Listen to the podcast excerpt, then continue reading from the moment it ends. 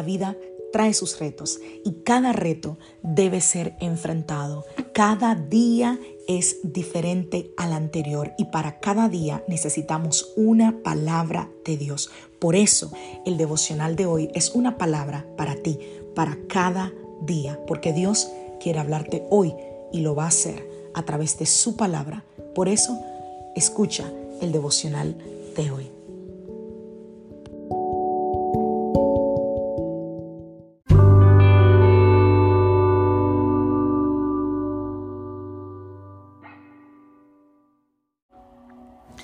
Devocional del día de hoy. Hechos. Vamos a la palabra del Señor, Estras capítulo 3. Vamos a leer a partir del verso 11. Con alabanza y agradecimiento entonaron el siguiente canto al Señor. Él es bueno, su fiel amor permanece para siempre. Luego todo el pueblo dio un fuerte grito alabando al Señor porque se habían echado los cimientos del templo del Señor.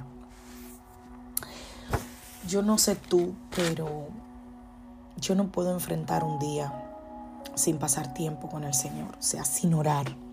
No, como decía ayer, no importa si es en la mañana, si es en la tarde, si es en la noche, aunque creo que es importante que tomemos ese tiempo en la mañana para hablar con Dios y antes de irnos a dormir, ¿verdad? Para por lo menos agradecer por el día.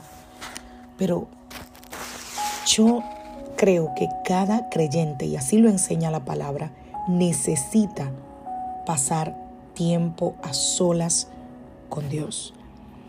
Es como cuando tú sales con tu esposo o con tu esposa, ¿verdad?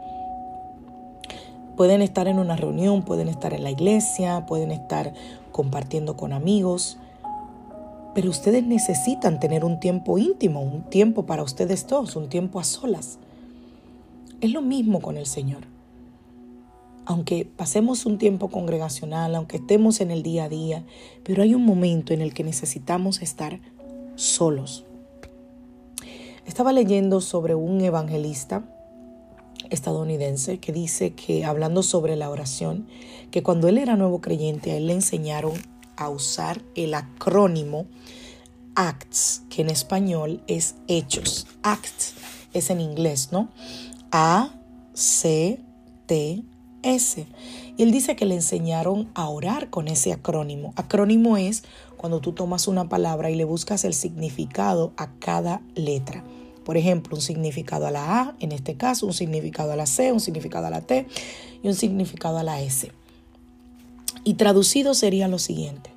Él decía que la A es de adoración y que ese es el tiempo para adorar al Señor por quien Él es, para darle las gracias por el nuevo día o por el día que ya te dio y para adorarlo por la hermosa mañana o por el hermoso día que ya te dio. No podemos orar sin adorar. Adorar es reconocer a Dios, es darle las gracias, es exaltar su nombre, es reconocer quién es Él y a la vez quiénes somos nosotros. La C es de confesión. Al orar tenemos que arrepentirnos ante el Señor y pedirle que nos perdone por nuestros pecados. Quizá tú perdiste los estribos con tu hijo, con tu, con tu esposo, con tu esposa. Quizás hayas dejado de hacer cosas que el Señor quiere que hagas. Pero te recuerdo esta mañana que el Señor te perdona y te limpia, así que al orar, no olvides la confesión. Confiesa si has cometido algún error, si hiciste o dijiste algo que no debiste haber hecho o dicho o pensado, confiesa. Eso es parte de la oración. La T es para Thanksgiving o acción de gracias en español. Debemos agradecer a Dios por todo lo que nos ha dado, por su inmenso amor, por la ternura desinteresada con la que Dios nos ama y con la que nos da la oportunidad de ser llamados sus hijos. Podemos agradecerle por nuestra familia, por nuestros seres queridos, por las nuevas oportunidades que Él nos regala. Y por último, la S es de súplicas. Al orar, tenemos que traer todas nuestras peticiones ante Dios. Todo lo que te preocupa, todo lo que necesitas, todo lo que eh, eh, sientes que no tienes, todo lo que tu familia y tú necesitan para avanzar, para seguir.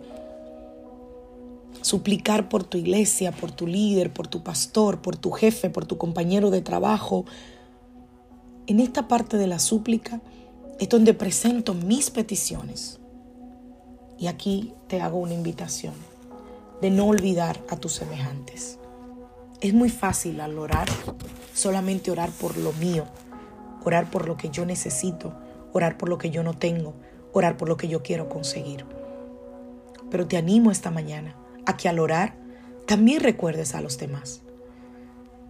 Al que al orar también recuerdes a quienes están pasando por momentos de dificultad, de necesidad, de calamidad, de tribulación. Aquellos que están enfermos, aquellos que están teniendo problemas matrimoniales, familiares, económicos. Al suplicar, al orar, no te olvides de ellos. Pero sobre todo, ora con fe. Porque si no oras con fe, realmente estás haciendo lo que hablaba Jesús ayer a los fariseos. Vanas repeticiones, vanas palabrerías. Cuando oramos es vertir nuestro corazón delante del Señor con fe, creyendo. Jesús dijo, no dudando nada, y a veces eso es difícil, ¿verdad? Porque la duda siempre viene a nuestra mente. Pero cuando tú vayas a orar, pídele al Espíritu Santo que te guíe para orar como conviene y ora con fe. Pide creyendo que lo que estás pidiendo lo vas a recibir conforme a la voluntad del Señor. Que Dios te bendiga. Que Dios te guarde. Soy la pastora Lizelot Rijo de la iglesia Casa de Su Presencia y deseo que tengas hoy un feliz día.